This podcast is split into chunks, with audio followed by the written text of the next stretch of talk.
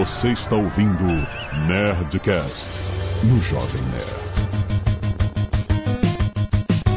Landa, landa, landa, nerds! Aqui é Alexandre Antônio do Jovem Nerd. Sala multiplayer é 64 jogadores, não menos. Aqui é o Paulo Silveira e eu usava cheat no Doom 1 multiplayer. Que absurdo! Aqui é o Maurício Linhares e multiplayer pra mim é um contra um no arcade. Olha aí! Aqui é o André Breves e meu ping é sempre acima de 200. Aqui é o Azagal e eu odeio multiplayer. é verdade, agora eu não gosto de multiplayer porque a galera não tem muita chance. Não gosta de players saltitantes. Player saltitante, bunny hopping. Muito bem, nerds! Estamos aqui em mais um Nerd Tech, seu Nerdcast mensal de tecnologia trazido pela Alura, cursos online de tecnologia. Paulo Silveira, estamos aqui para falar sobre jogos multiplayer. Olha aí, cara! Vamos ver o que, que o que, que a gente tem para dizer. O ping de vocês. Como é que está o ping, rapaz? Abaixo, acima de 200 dá, cara. Esse papo tá muito maneiro, fica aí.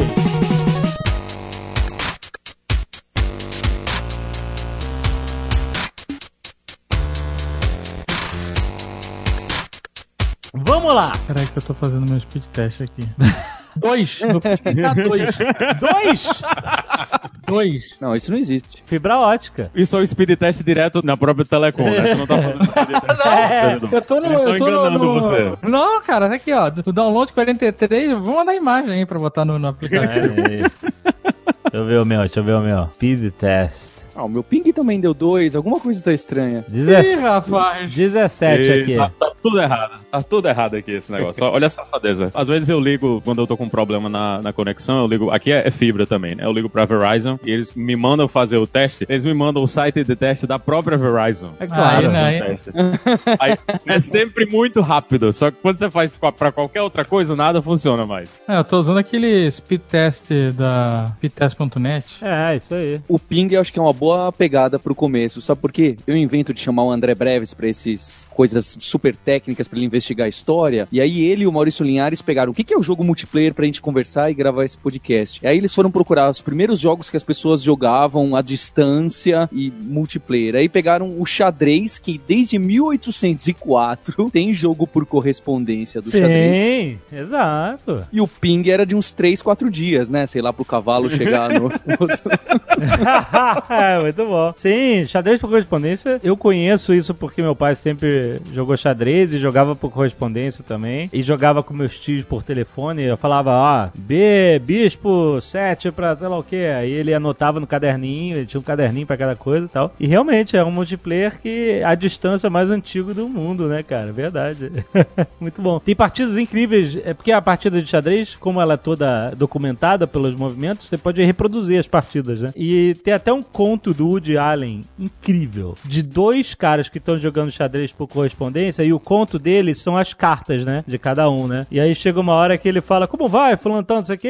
Então no final, aqui ó, bispo toma dama. Aí o cara responde: Bispo toma dama. Seu- Eu já tomei o seu bispo quatro lances atrás. E aí eles descobrem que eles estavam anotando errado a jogar. Alguém errou e eles ficam numa discussão. eles sempre discutem e no final mandam um lance e tal. Não sei o que, bispo toma dama, é checkmate. Aí o cara, checkmate jamais. eu. Ele ficou discutindo. é um conto muito maneiro. Os caras que estão com a partida desincronizada. É, quando sincronizou com o servidor, sempre... Exatamente, exatamente. Pois é. Mas olha, eu vou falar de ping alto. Eu, eu tenho uma história de ping alto. Quando a internet era mato. Quando a internet era, era ligar, ó, esse barulho aqui, ó.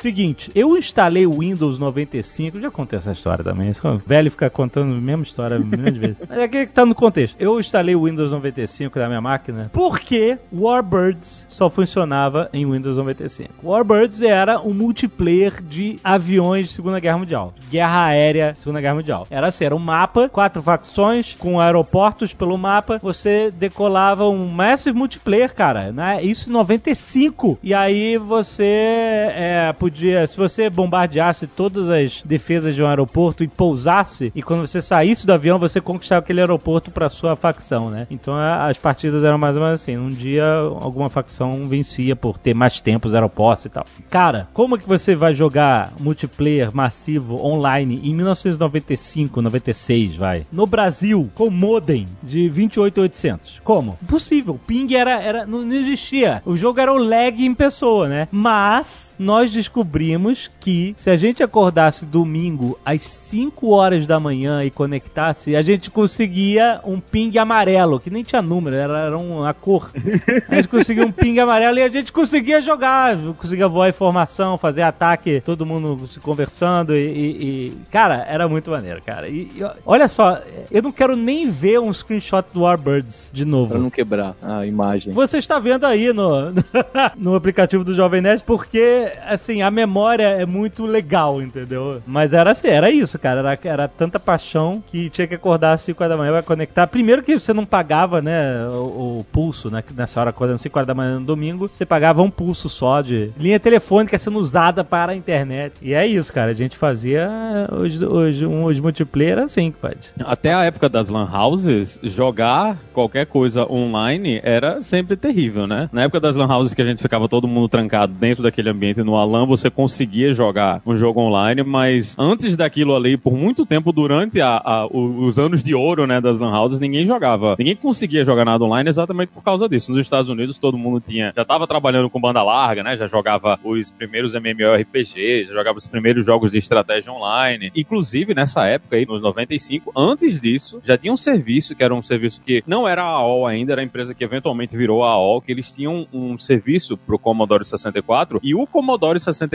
conectava na internet e você jogava jogos online o Commodore 64. Obviamente, os jogos eram no nível que o Commodore 64 conseguia renderizar. Mas naquela época já tinha gente jogando jogos online já. Caraca. Eu acho que se a gente voltar pra trás ainda e esses jogos à distância, sem ser online na internet, acho que é o Doom que realmente populariza isso. Só que na época que eu joguei, eu joguei bastante o Doom 2. O Doom eu joguei pouco. Acho que, acho que eu nem conectei. Você conectava um computador no outro. É, ligava pro telefone da pessoa. IPX. Exatamente. Como que chamava isso, Breves? Na época não tinha IPX. TCP/IP, era IPX isso. É, Isso. O Doom via internet, ele já não, ele não funcionava muito bem não pela tecnologia que tinha na época. Mas quando o Doom foi lançado, na manhã seguinte, teve um monte de administrador de rede que ligou lá pro John Carmack xingando ele pra caramba, porque a rede, por exemplo, a Carnegie, a rede da Universidade Carnegie parou por causa do Doom, porque tinha um bug que mandava os comandos do Doom pra rede inteira. Então mesmo quem não tava jogando recebia os comandos. Então entupiu a rede de pacotes ali e parou de funcionar. Tanto que a- com o lançamento do Doom começou a ter política de, de banir jogos, né, online das redes ali. Intel, é, Lotus, todas essas empresas na época lá é, colocaram políticas pra proibir Doom porque acabava com a rede. Mas aí rapidinho ele lançou um patch lá que pelo menos melhorou isso aí, não entupia a rede de pacotes. Eu não lembro de ter nenhuma opção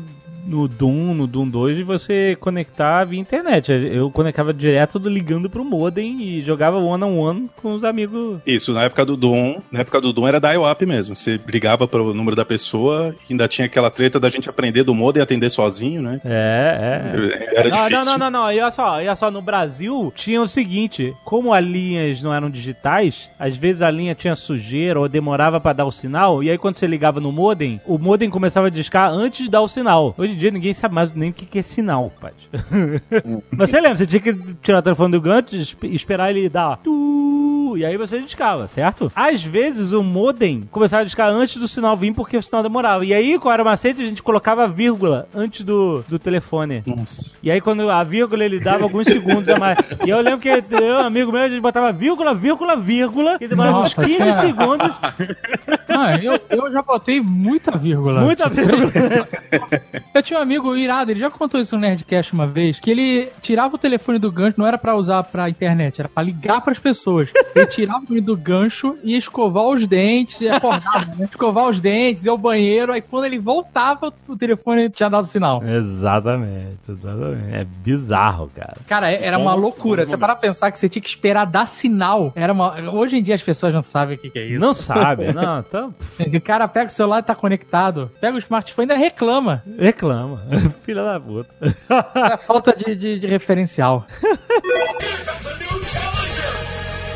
O Doom ele sai com um modo é, single player, né? Ele, ele surge single player lá quando o primeiro Doom é lançado. O jogo é um sucesso instantâneo e todo mundo enlouquece e todo mundo fica tentando baixar e pegar o jogo. Ainda era naquela época do shareware, né? Você comprava, você baixava um pedacinho, uma demo do jogo, depois você pagava e recebia o jogo de verdade para poder jogar. Nas conversas que o Carmack tava tendo com outras pessoas, o pessoal tava todo mundo falando, ah, rede, rede, essa coisa de rede. E eles simplesmente resolveram escrever do nada o Deathmatch, que foi o que levou os jogos de tiro de, a, em primeira pessoa pro próximo nível, né? Foi o que transformou o mercado e, se, e depois do, do Doom e do Deathmatch, todos os jogos tinham que ter um modo de você jogar multiplayer que seja numa rede local ou que seja em, em, pela internet, né? Por muitos anos foi pela rede local porque a gente tinha essa internet de merda em todos os lugares, né? E todo mundo, quem tava jogando isso aí, era aquele aluno de universidade que tava usando a rede da universidade para jogar todos esses jogos. Então era muito cômodo para toda essa galera que tava dentro da universidade ou dentro de empresas ficar jogando esses jogos na LAN, né? Tá todo mundo conectado naquela mesma rede e todos os jogos que saíram depois disso aí, quando vem o Quake, quando vem o Unreal, todos os jogos que vêm seguindo, né, depois do, do Doom, todos eles investem pesado nessa coisa do multiplayer, que era onde todo mundo se empolgava. E, e é nessa época também que começam a surgir os campeonatos de verdade de Doom. Em um dos campeonatos, acho, acho que foi na época do Doom 2, o vencedor ganhava uma Ferrari. O Yokomaku doou uma das Ferraris dele pro campeão. Foi, e o cara era de menor, ele não tinha como dirigir o carro, e ele não tinha como pagar o reboque do carro até a casa dele. O Carmack deu dinheiro pro cara pra ele poder rebocar o carro até a casa Nossa, dele. mãe do céu. A época desse que estourou esse monte de FPS, esse de, de primeira pessoa e o deathmatch de internet, era a época que a gente pegou a migração, começou a ter internet de cabo aí, sem ser a, a de escada. E o Unreal 1, né, que ele já é de 98, já vem bem depois do Doom 1 e do Doom 2. Eu lembro que eu fui o primeiro na faculdade, lá na, na computação, que teve a DSL. Nem sei se isso existe mais, se a gente chama isso ou não. Era a internet a cabo de 256 kbps. Então, foi um bairro aqui da casa da minha avó, em São Paulo, que foi um dos primeiros bairros a receber o teste. E eu fui lá e falei, não, vamos colocar na casa da minha avó. E eu- os meus colegas da faculdade iam comigo na casa da minha avó pra gente Incluindo jogar, eu. Incluindo você. pra jogar com ping menor que 200, que era um negócio assim, só gente muito ninja no universo tinha aquele ping ali. Mesmo assim, eu morria bastante, mas... Você lembra daquela cena do De Volta ao Futuro que ele fala que tem duas televisões e o moleque fala, Wow, you must two televisions, you must be rich. É isso, ó. Nós temos um. Eu lá em casa eu tenho um ping abaixo de 200. Nessa época era, Wow, you must be rich.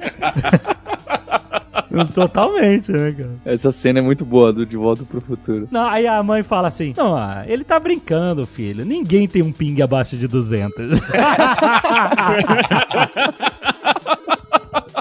Muito bom. Mas essas coisas de jogar multiplayer é uma coisa que já vem desde o nascimento dos jogos, né? Se você pega o, o Tennis for Two, que é um dos primeiros jogos, na época do osciloscópio ainda, e, e você pega o Space War também, esses jogos eles eram pra mais do que uma pessoa, porque as- o- na época a gente não conseguia, ou não, às vezes o computador não tinha condições ainda de rodar uma inteligência artificial, né? Então você fazia um jogo pra duas pessoas, porque era o único jeito do cara conseguir jogar contra alguma outra coisa, já que não dava pra implementar uma inteligênciazinha que respondesse a você. Então os primeiros jogos que a gente teve acesso eram jogos que eram pra duas pessoas, né? Eram jogos multiplayer, simplesmente porque a tecnologia na época não, não deixava você fazer um jogo que fosse legal, que fosse interessante de jogar, sendo com uma pessoa só, porque você não tinha como programar toda a outra parte. né? Era mais fácil você botar outra pessoa lá pra fazer o, o trabalho. E nessas, uma, um dos, dos casos que já da pré-história ainda dos jogos, né? É quando o Turing ele queria escrever um, um jogo, ele tinha muito interesse nessa parte de jogos também, porque ele imaginava que isso seria o passo para que a gente conseguisse chegar na inteligência artificial. Então, se você conseguisse escrever, por exemplo, um jogo de xadrez que fosse capaz de jogar xadrez contra outra pessoa, você estaria desenvolvendo a inteligência artificial, que é quando a gente termina com o Deep Blue, né, com esses jogadores de Go e de xadrez que a gente tem nas inteligências artificiais de hoje. Então, naquela época ele já pensava nisso aí. E ele começou a programar o programa, né, que seria que faria o jogo de xadrez, só que ele não conseguiu implementar isso mesmo em software. Então ele próprio simulava o computador jogando com um amigo dele. O amigo dele não sabia que ele estava jogando contra o próprio Turing, né? Que estava rodando o programa na cabeça dele mesmo, mas o Turing começou a implementar isso lá naquela época da cabeça dele para transformar isso aí num iníciozinho de inteligência artificial. Infelizmente Caraca. ele morreu e não desenvolveu a coisa toda, mas essa ideia de jogos para avançar a computação já tá lá desde a época do Turing, né? Não é, não é uma coisa que veio por acidente. Acho que o que a gente pulou aí, que é do comecinho, que eu acho que é interessante colocar, que foi uma discussão, né, da pauta. O que, que é o jogo multiplayer? A gente pegou até alguns uns exemplos, tem gente que considera uma coisa, outros consideram outra, que são os jogos mesmo do arcade que o Linhares citou aí na abertura, que é um contra um, estamos um do lado do outro aqui, jogando juntos. É, e o lance do multiplayer, ele tem um aspecto social que é um incentivo pra jogar mais, né? E com o arcade, quanto mais incentivo, mais dinheiro entrava lá. Tanto que os primeiros eram de dois jogadores, mas eles começaram lá na década de 80, a Atari, na época depois do Crash, que eles estavam procurando é, fontes de recursos, eles pensaram como é que a gente faz para as pessoas colocarem mais quarters ali, né? Mais fichas nos jogos. Aí eles tiveram a ideia de montar o primeiro arcade de quatro jogadores, que é o Gauntlet, que foi lançado lá em 1985. E foi um grande sucesso. Foi- na época foi o arcade que dava mais lucro para os operadores, né? Porque além de ser quatro jogadores, era um jogo infinito. E a pessoa podia entrar em qualquer momento no jogo. Então, Aham. é, a- a- quando acabava as fases, eles até invertiam de horizontal para vertical para a pessoa nunca parar de jogar. Excelente. É o, o clássico jogo do Atari que nunca termina, né? Você joga em duro até você ser incapaz de É. movimentar o carro o suficiente. Então, exato, essa é uma coisa dos jogos antigos, exatamente. Você jogava até você perder. Você não, nunca ganhava. O seu destino era perder. Quem perdia por último, na verdade, que era o vencedor. E eram, Aí- os arcades eram também ambientes muito legais pra crianças, né? No início a ideia era que arcades seriam pra pessoas mais velhas, mas com o tempo passando, crianças iam pra esses ambientes e muitas vezes eram em bares, em muitos lugares o pessoal vendia coisas que não deveriam ser vendidas pra crianças, né? Então, quando você via aquelas os adolescentes, né, e as crianças ali. Eu lembro que a primeira vez que eu joguei foi um, um Golden Axe. Olha aí. O Zagal gosta. Multiplayer. Isso tem no, no Nerd Bunker. É. Olha aí, joguei o Golden. Eu não tinha jogo eu adoro. Tem pra iPhone agora, sabia? O quê? Caramba! Sério. Remasterizado o negócio assim? Não, pra iPhone, né? Cara, muito Eu, bom. eu lembro da musiquinha da primeira fase até hoje. Até hoje a musiquinha da primeira fase ainda toca na minha cabeça. É, é um negócio assim. Fala, canta aí. É.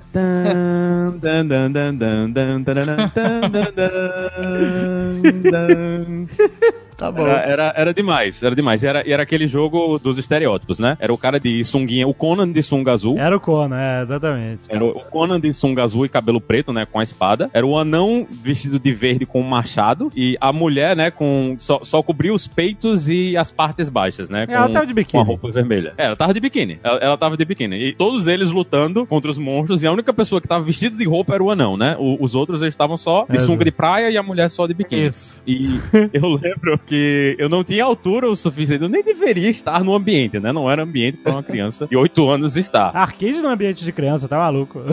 Não, não era de jeito nenhum. Eu não tinha altura o suficiente pra chegar na marcha do jogo e apertar os botões. Caraca, mano. Aí o cara pegou uma cadeirinha, botou uma cadeirinha lá, pra eu subir na cadeirinha e conseguir jogar o jogo. Foi a minha Ele primeira ofereceu uma cerveja arcade. você também.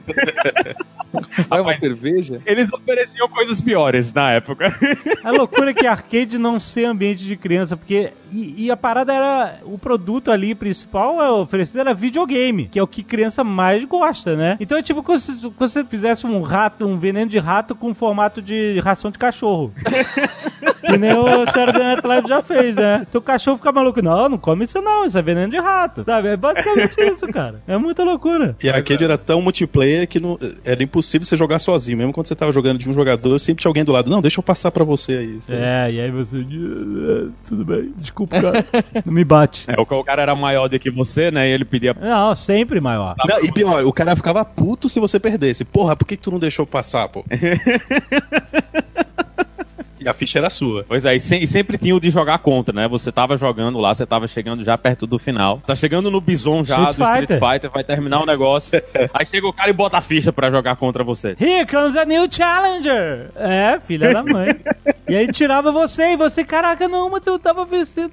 E tinha as regras não escritas do contra, né? Por exemplo, não podia bater quando o cara tava tonto. Não, Não podia... vale Shoryuken. Não vale É, Shoryuken. e naque- naqueles Street Fighters mais apelão que soltava mil magias, você não tinha regra que não podia apelar. É, é engraçado, né? A gente tá falando disso e essa cultura de arcade de que você tá jogando um, um jogo e no meio do jogo entra alguém pra jogar contra você e roubar o seu progresso. Eu tenho a impressão que a- as pessoas de hoje nem sabem que existia essa ideia. Porque lá era muito comum, né? Essa era a cultura. Entrava as pessoas pra jogar contra e tirar o seu progresso. Tirar sua ficha, você perder É. sua ficha. Hoje a gente não tem isso. Mesmo que você senta do lado do outro e possa fazer isso no Street Fighter, não é bem assim que a gente joga. A gente joga pra jogar contra ou pra jogar sozinho, não pra ficar, né? No, não, vou entrar no meio que você tá jogando aí. Era porque o objetivo era diferente, né? O que as empresas queriam, na verdade, era que você colocasse o máximo suficiente de fichas nas máquinas. O, o- o interesse não era que você É. jogasse o jogo. É, o exato, era você né? pegar o dinheiro que Não, porque que muitos dos jogos eles só ficavam mais rápidos, né? Pois é, não, tinha muita uma evolução da- das fases, a não ser mais minions mais rápido, mais minions mais rápido, né? E hoje, é, esses jogos é, que são de graça e tal, eles querem que você compre vidas e balas e extra não sei o que, entendeu? Esses jogos que. Sabe, esses jogos de, de, de, de, bala- de doce, que, que você tem que ficar. É, a Fazendinha, todos os jogos que tem, tem tempo, né? Que você tem que esperar por alguma coisa. No fundo, eles oficializaram o cheating, né? Agora você paga, eles Então. viram que tinha. É o pay to win. Eles não querem que você jogue e se divirta. Eles querem que você fique puto da vida e gaste uma fortuna com aquela merda. Frustrado. Exato. Alguém tem que pagar o salário da galera que tá escrevendo o jogo, né, minha gente? Convenhamos. Sério, isso é uma mina de ouro, porque os jogos que tem grossing de qualquer Play Store são esses jogos que são de graça que você compra coisinhas. In-app purchases, cara. É impressionante como ele ganha dinheiro com isso, cara. Incrível. Pois é, e muitas vezes não são coisas que são mecânicas, né? Se você pega Fortnite, por exemplo, o, o que você compra é skin. Você não tá comprando coisas que deixam o Sim. seu personagem melhor, né? Você tá comprando coisas que dá uma dança diferente, muda a roupa que o É. seu personagem tá usando. E o jogo é de graça, mas você paga, eles ganham dinheiro em cima dessa infinidade de coisas. Eu lembro no World of Warcraft, quando eles lançaram, não sei se era um dragão ou se era um cavalo que voava, logo na época que a gente ganhou as montarias que voavam, né? Aí era um, não lembro se era um cavalo, sei que era, era bonito, era meio transparente, sei lá. Ele era diferente das outras montarias que você tinha no jogo. Aham. Tanta gente comprou que ele saiu do estoque. Uma coisa de mentira no jogo. De mentira. Vendeu tanto que acabou o estoque. Os caras não conseguiam mais colocar novos cavalos lá, malditos, dentro do jogo. Caraca. E não mudava nada. A sua montaria que voa era igual a essa montaria que voa. A diferença é que essa montaria que voa, você tinha que pagar dinheiro pra poder ganhar ela. E todo mundo gastou rios de dinheiro pra fazer isso. Lá, lá na- no início, né, dos arcades, quando o Pac-Man saiu no Japão, a moedinha que eles usavam, eu não, não lembro qual era a moeda, mas a moeda que entrava dentro do jogo, foram usadas tantas moedas que o governo japonês foi investigar a Namco pra saber o que é que eles estavam fazendo com tantas moedas que eles estavam coletando. E na verdade era que tinha tanta gente jogando o maldito jogo, né, o Pac-Man no Japão, que as moedas simplesmente começaram a sair de circulação. Porque a única Caraca. coisa que a galera fazia com as moedinhas era jogar o jogo. Eles não faziam outra coisa com a moeda. Caraca, mano. O Linhares citou o World of Warcraft, mas antes de chegar em, em MMORPG, certamente os outros jogos que popularizaram o multiplayer na internet foram os RTS, né? Então todos esses de real-time strategy, eu acho que em especial o Warcraft antigão e o Age of Empires, infelizmente ou felizmente peguei essa época com bastante força. Acho que são dois que pegaram muito, né? Muita gente jogou e começaram a criar aqueles clãs e as comunidades, os fóruns de jogar tanto no- na Lan House quanto na internet, mesmo com o ping não tão bom. Não era tão necessário aquele ping absurdamente bom. É o eterno ololô lá do Age of Empires, né? Todo mundo pe- pegando, pegando o, o padre lá e botando o padre pra, pra virar as coisas. Outro jogo também que eu acho que merece a lembrança aí é o, o grande e eterno StarCraft, que também Oh. foi loucura na época. Eu, pessoalmente, joguei muito StarCraft, fiz muitos Egg Rush em gente que tava tentando montar a basezinha, chegava lá só com os bichinhos pra matar tudo. Zag Rush é coisa de, de novato, de amador.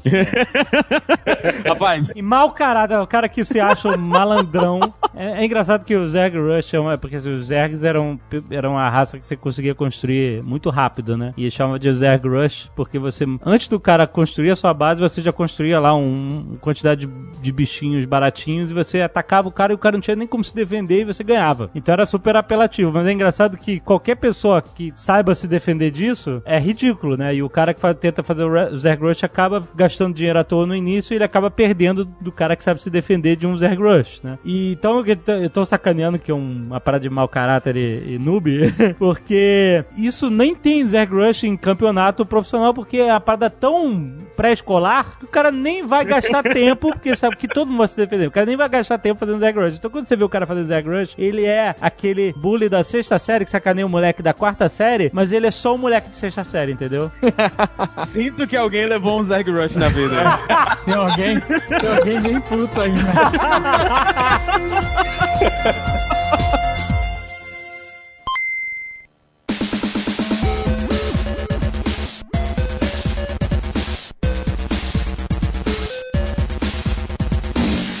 esses jogos de estratégia em real time foram um dos grandes avanços que a gente conseguiu por causa da melhoria da internet, né? Porque antes o que você conseguia jogar era, eram aqueles jogos turn-based, né? O, o, primeiro Civilization que saiu online foi o, o CivNet 95 e funcionava porque você sincronizava todo mundo, é jogo de turno, né? Então todo mundo fazia a sua ação e todas as ações eram resolvidas todas juntas ali, né? E... Tecnicamente funcionava, mas é impossível de jogar.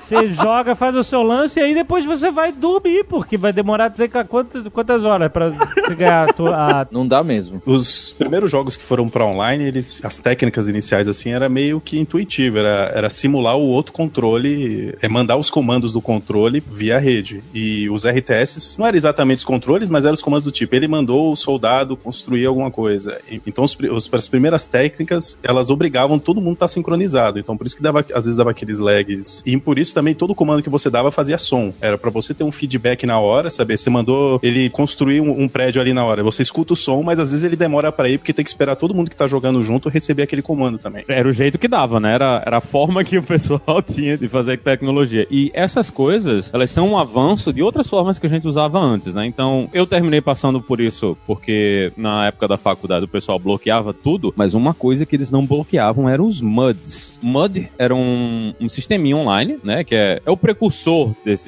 jogos de, de RPG online, onde você interagia com o sistema somente via texto. Era como se fosse um Dungeons and Dragons, né? Normalmente você estava dentro de uma masmorra, aí você digitava entra na sala X e você realmente digitava, né? Você digitava comandos em, em inglês mesmo para fazer ou em português se você estivesse usando o MUD traduzido. Quando você digitava isso, ele escrevia um textozinho para você e dizia, olha, tem tal coisa, tem uma espada, tem um monstro, tem um, um baú do tesouro e tem o um jogador X dentro da sala. Aí você definiu o que é que você fazia dentro desse ambiente. Então, ele tinha um servidor central, que era o servidor onde estava rodando o sistema, e você usava um clientezinho de mod para conectar nisso aí, e você jogava como aqueles jogos de aventura, né? Você estava jogando como se fosse uma aventura de Dungeons Dragons mesmo, como se fosse um RPGzinho, onde você tá um pouco mais travado do que os jogos que a gente veio conhecer depois, né? E esses jogos de turno, porque a única interação que você tinha com o computador era texto. Esses, os mods, eles normalmente não tinham imagem, mas já era um jogo online porque você estava jogando com várias pessoas que estavam conectadas dentro desse mesmo servidor. Uhum. Então você via que o, o, jogador X ou o jogador Y estava dentro da sala. Quando eles interagiam com a sala e pegavam alguma coisa da sala, aquela coisa desaparecia, você não pegava mais essa coisa. Então funcionava porque não, a gente não tinha muita velocidade de internet para fazer esse tipo de coisa. Dava, era só mandar texto, né? Você recebia texto e enviava texto, então era bem barato de fazer isso aí. Mas esses jogos de, de estratégia baseados em turnos, eles vêm continuando o que a gente via na época do MUD, né? Eu acho que hoje ainda tem alguns desses joguinhos de aventura e eles inspiraram muitos dos, dos RPGs que a gente teve depois, né? De tanto os single player como os online. Aí acho que entra na parte dos videogames e do multiplayer, que tem o, o caso do Dreamcast vindo já pela primeira vez com um mecanismo para você jogar multiplayer, que era um modem embutido. Acho que o, outros videogames tiveram, certo? Mas era aquele monte de periférico, não saía muito lá do Japão. E o Dreamcast já vinha, inclusive o melhor videogame que eu já tive na vida, já vinha com o modem embutido. E ele que começa essa brincadeira mais séria dos próprios videogames terem suporte ao multiplayer pela internet. As empresas de videogame, elas experimentaram bastante antes, né?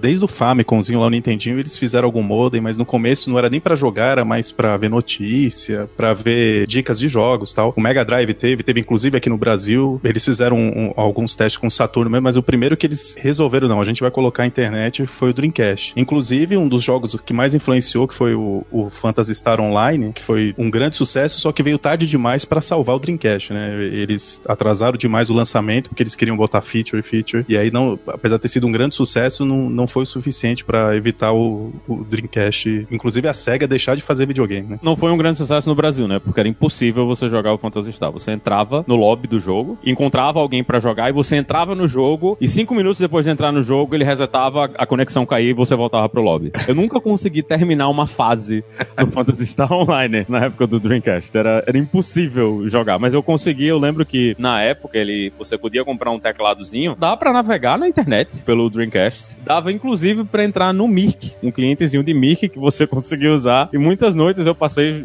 no, no chat do Mirk pelo Dreamcast, porque era, era melhor do que tentar jogar. Os jogos, os jogos online na época do Dreamcast e do PlayStation 2, eles eram bem complicados, né, de jogar. Tanto pela tecnologia como pela velocidade na internet que a gente tinha, que não era ideal. Acho que aí chega nessa geração mais, mais nova dos grandes multiplayers, né? Acho que o World of Warcraft, eu não acabei não entrando no World of Warcraft, mas todos meus amigos, meus colegas entraram pesado lá desde que saiu. A gente tava vendo a data de 2004, a gente até esquece, né? É muito antigo o jogo. E tá rolando até hoje, mano. Lançando coisa nova até hoje, impressionante. Mudando o modelo, né? Atualizando todos os gráficos, tem essas fotos que você vê que o jogo mudou completamente tudo. Aham. Acho que ele que traz muito forte isso de comunidade que já tinha, né? Todo esse negócio de essa estrutura de clã e, e tal, mas ali dentro as pessoas começam a viver mesmo os personagens. É claro, tem esses outros MMORPG, os asiáticos que ficaram mais por lá, né? O, Lineage até que chegou bem aqui, o Lineage 2, mas eu acho que é o World of Warcraft que, e a Blizzard que certamente marcam pra gente essa mudança, que as pessoas começam a viver e, e começa a ter fórum que são as viúvas do World of Warcraft,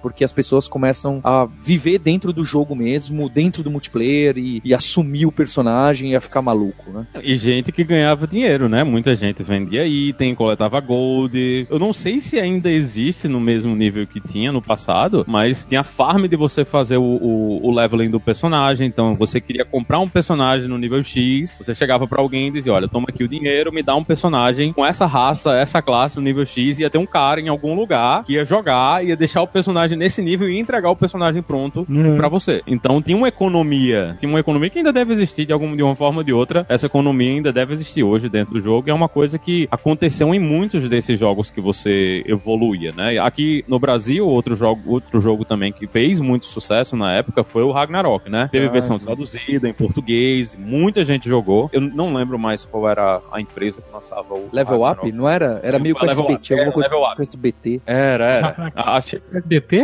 É sério isso? Eu acho que tinha.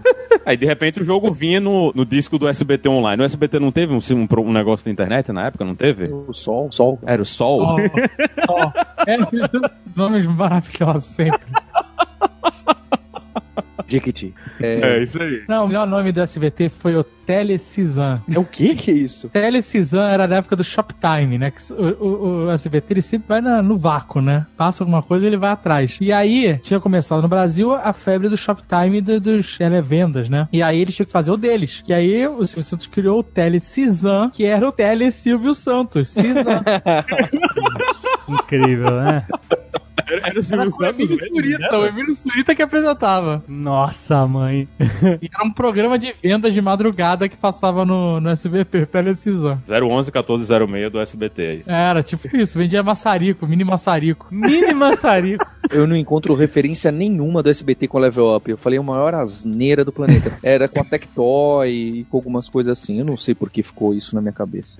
Outro jogo daquela época que segue também forte até hoje, junto com o World of Warcraft, é o EVE Online, né? Caraca, o EVE Online é, uma, para- é um mistério. Eu tentei jogar aí um, anos atrás, mas eu falei, cara, eu não tenho a quantidade de horas necessárias pra se fazer qualquer coisa significante nesse jogo, cara. As pessoas passam uma vida lá dentro, cara. É muito. EVE Online é, é aquele é, o simulador de, de naves, né? Que você pode minerar, virar mercenário, e caçar pirata, minerar asteroide. É isso, transportar coisas. É esse universo, né? Comprar a nave maior, fazer um, um raid com seus amigos, essa parada. É um simulador de vida no espaço, né? Porque tem as grandes facções dentro do jogo e chegou num nível de representação do mundo real que esse ano, acho que foi esse ano que aconteceu. Uma das facções estava cheio de agentes duplos. Esses caras invadiram o- as maiores naves dessa facção e fugiram com essas naves pra entregar pra facção inimiga. Ah, eles fugiram pilotando as naves, aí chegaram na facção inimiga, aí eles, tipo, davam log off e aí os caras. Tomaram, né? Eles, eles entregaram mesmo. É, tomaram as naves. Teve uma época dessa, eles tiveram uma grande guerra. Que um- uma das coisas mais interessantes do EVE é que muitas das coisas que as pessoas planejam, assim, como detalhe dentro da plataforma, eles colocaram dentro do programa mesmo. Então, se você tá jogando World of Warcraft, você quer jogar no. Pelo menos na minha época, né? Você quer jogar naquele, no, no servidor do Brasil, você ia pra Warsong, que era um servidor que tinha PVP e era um dos servidores que era, assim, cheio de brasileiros jogando. Sempre tinha a galera fazendo isso aí. Então, cada servidor é um mundo contido, né? Nele só. Então, é uma instância do mundo todo do World of Warcraft que existe dentro do servidor. Aham. Esses servidores, eles não se comunicam uns com os outros. Então, o meu personagem que tá jogando lá em Warsong, ele não vai conseguir jogar em outro servidor de Isso. outra galera. Exato. né? Não vai Mas ver ninguém. no né? EVE, é, no EVE eles fizeram diferente. Eles dividiram as galáxias de forma que cada grupo ou cada galáxia é o seu próprio servidor. Então, todos os jogadores que estão jogando no EVE Online jogam dentro do mesmo universo. Eles não jogam em universos separados. Eles estão todos dentro do mesmo universo. E o que acontece quando tem muita gente dentro de uma grande batalha, né, entre as, as facções dentro do jogo, é que em vez de resolver tudo ao mesmo tempo, eles fazem o tempo andar mais devagar pra fazer as batalhas acontecerem. Então, mesmo uma batalha gigantesca entre milhares de pessoas, ela vai acontecer dentro daquele ambiente, dentro daquele espaço, né, que eles estão lá e o que eles fazem é diminuir a velocidade do jogo pra fazer com que ela aconteça. Então, essa coisa do planejamento da tecnologia do EVE Online é uma das coisas assim que ainda hoje o pessoal leva como exemplo quando tá trabalhando em, em jogos online, porque eles planejaram tudo isso e eles fizeram isso tudo acontecer dentro do ambiente do jogo, né? Eles não, eles não colocaram isso como um detalhe. E isso faz parte de como o jogo funciona.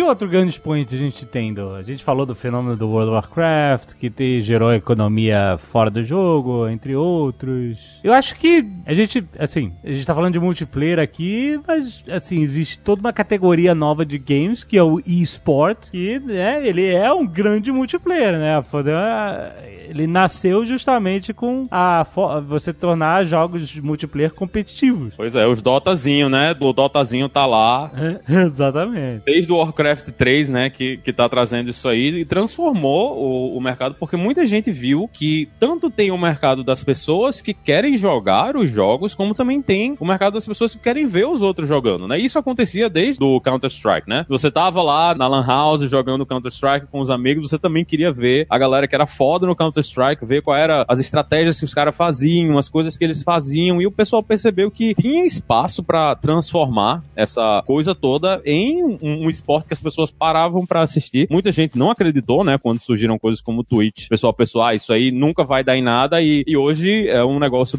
milionário, né? Todas as grandes empresas investem pesado e ho- hoje eles fazem os jogos pensando já em como é que a gente vai transformar esse jogo num esporte, né? Um dos, dos que eu ainda jogo até hoje, que é o, o Overwatch, eles têm uma liga, né, que é, eles dizem que a liga é mundial, mas é, não é muito mundial, né, mas tem gente de todos os países, principalmente da Ásia, jogando. Tem um time, inclusive, aqui na Filadélfia, que o time que representa a Filadélfia no Overwatch, e todo ano eles têm o, o campeonato, né, o campeonato principal do Overwatch tá lá dentro do jogo, você pode abrir o jogo e assistir as partidas do campeonato, ver partidas anteriores, acompanhar como tá acontecendo, e dentro do jogo tem uns skins específicos de cada equipe, né, para você pegar também. Então tem um mercado gigantesco em cima disso aí. Eu acho que hoje provavelmente o maior League of Legends, né? Que tá aí tomando espaço em todos os lugares que você fala de esportes, o pessoal vai falar de League of Legends, esses jogos que são tipo Dota, né? E, mas tem, tem um mercado gigantesco disso aí, tanto a galera que faz streaming como o pessoal que joga na parte do esporte mesmo. E olha só que curioso, o League of Legends e o Dota, que vieram lá do Warcraft 3 e dos monte de pluginzinhos e patches e scripts que o pessoal fazia em cima, mostram bem como as coisas vão sendo criadas em cima dos jogos que já existem, né? O pessoal vai adaptando e deixando o jogo super scriptável, que é coisa que começou lá com o Doom, Quake, Unreal, que começaram a oficializar esse monte de, de forma de você mesmo dar uma, fazer a extensão do jogo. Foi o pessoal que foi criando esses jogos, né? É que eu tô tentando ligar isso pra depois fazer o jabá da Lura e das pessoas que criam os próprios jogos. Tava tentando bolar aqui na cabeça. Mas é, é interessante ver que isso saiu de uma necessidade que, olha, eu tô jogando muito esse jogo, poxa, vamos fazer isso aqui, mudar e dar uma, fazer uma gambiarra. E o pessoal criava esses jogos sem pé nem cabeça, certo? E algumas comunidadezinhas iam nascendo dentro de jogos que não tinham nada a ver com o Dota, com o League of Legends. Ou mesmo esses de, como Fortnite, que também nasceram de outras formas, certo? É, é uma coisa interessante que o pessoal não, não às vezes não percebe, é que o, a construção do jogo não é só você sentar e programar o jogo do início ao fim, né? São vários trabalhos diferentes, de várias pessoas diferentes, e uma das coisas que começou bem forte na época do Doom mesmo, lá com o Carmack, é que primeiro você cria a engine do jogo, a base de tecnologia que o jogo vai funcionar em cima, e você cria um editor para você colocar as coisas dentro do jogo e você vai adicionando coisas à engine conforme você vai pensando em como a jogabilidade vai funcionar, né? Então muitas vezes você vai ter um cara, que é o cara que faz o projeto do cenário, então esse cara ele abre a engine, ele coloca o cenário, coloca personagens, coloca o que é que o personagem vai fazer quando você interage com, com o personagem. Então são vários trabalhos de várias pessoas diferentes. Nem todo mundo tá programando na hora que eles estão escrevendo um jogo. Tem muita gente que vai trabalhar só na arte, vai colocar esse conteúdo de arte, vai desenhar as coisas que você tá vendo dentro do jogo. Então é, é uma infinidade de coisas e essas ferramentas que o pessoal usava, né, pra, pra fazer o jogo mesmo, foram coisas que, principalmente no PC, nos, nos jogos para console, a gente não vê isso, infelizmente. Não, é difícil você ver, ver um jogo assim. Eu acho que tem. Um dos casos que a gente teve foi o Little Big Planet, né, da, da Sony. Eu não lembro de outro jogo que você pode fazer esse tipo de coisa, de você simplesmente criar cenário que não seja no PC, mas no PC isso é uma das coisas mais normais do mundo, né? Você pega o jogo e faz o mod. Eu tava até. Eu peguei Skyrim um dia desses e um dos mods é transformar todos os dragões de Skyrim num trenzinho, né? De, de criança que tem aqui nos Estados Unidos. Caraca. Em vez de dragão vir voando, vem um trenzinho apitando pra, e cuspindo fogo em cima de você. Meu Deus do céu, essa galera de mod. Isso, isso é outro episódio. mas, ô Paulo, mas cadê a- o jabá que você falou que você ia engatar aí? Pois é, esse monte de jogo que é criado na, naquela engine, na Unity, né? Porque hoje em dia criar esses jogos ficou complexo demais. Ninguém, quase ninguém, cria o jogo do zero. Ainda mais esses AAA. Todos eles usam alguma das engines famosas. O André Breve sabe falar bem melhor do que eu, né? Então, seja da Unreal, seja Unity, seja algumas outras menores. E não é à toa que quando a gente foi criar, a gente tem agora uma formação nova da Alura só para desenvolvimento de jogos, a gente precisou escolher. Vamos escolher uma engine para fazer do começo ao fim um jogo, mais de um jogo a gente desenvolve. E lá no final, o aluno, a aluna, eles vão criar o próprio jogo e submeter pra gente fazer a revisão e fazer a crítica e melhoria, né? Seguindo algumas regras do que deve ser feito, do que, que deve ser atingido no jogo. Não vamos esquecer que você tem 10% de desconto assinando a Alura agora em alura.com.br barra promoção barra nerd para parte de games. Qual é que você sugere que a pessoa pode usar a Alura? Porque você sabe que você tem acesso a todo o acervo de cursos da Alura, não só dessa área, mas toda a área de tudo que eles oferecem, de marketing, de design, de programação, HTML, de CSS, de, cara, de tudo. E na área de games também, na área de mobile. Como é que você acha que a pessoa deve começar. Assim, não tem como você escolher. Você tem que ver o seu interesse primeiro, né? A primeira parada que você sugere. É, a primeira dica pra quem tá ouvindo é parar de jogar o Monster Hunter e o Destiny, que você já tem mais de 500 horas, e separar um tempo pra você estudar e, e- e investir na sua educação, porque fica complicado com essa quantidade de horas que a gente gasta. Exatamente, exatamente.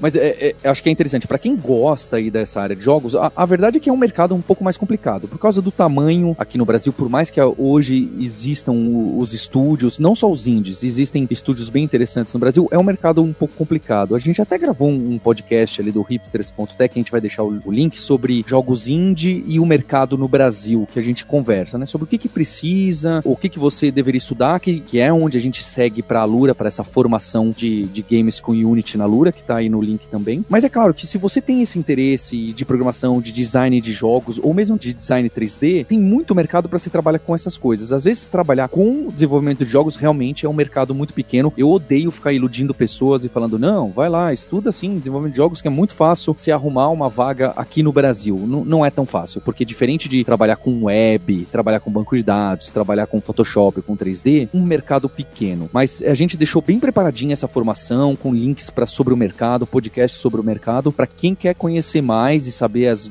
verdadeiras chances e o que estudar. Excelente. Paulo, chegamos no fim de 2018, que foi a terceira temporada do Nerdtech, certo? É isso mesmo, hein? Olha aí, cara, olha aí, salve de palmas, terceira temporada do Nerdtech, agora um ano inteiro a gente falou de muita coisa maneira, cara, e a quantidade, de- vocês têm o número de cursos que cresceu de, do início de 2018 pra cá? No ano de 2018 a gente lançou 250 cursos novos, sem contar a atualização dos antigos não tenho não. Caraca, que impressionante, que impressionante. Agora eu quero saber o seguinte, se uma atualização vai ser a renovação do Nerdtech pra 2019. Estamos na briga com a negociação com a Zagal, que é... Esse é um ponto complicado do ano. Olha só. Ah, comigo é molezinha. O problema é o Jovem Nerd que fica escondido aí nos bastidores e tá manipulando tudo. Eu nada. Vamos lá, gente. 2019, renova aqui, no ar. Pede pros nerds aí assinarem e, e se matricularem na Lura usando Gente! o cupom. Aí... Pelo amor de Deus, aqui, gente. Vamos fazer Nerdtech 2019. Assine agora com 10% de desconto, você já sabe. Nerdtech em aluna.com.br barra promoção barra nerd até 2019. Presente de Natal, por favor.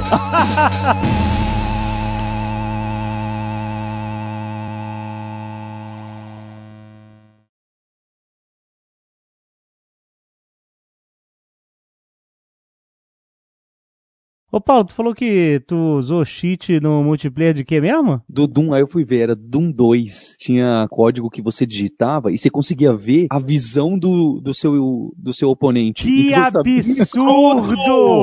que absurdo! Cara, como você tem coragem de confessar um negócio desse no Nerdcast?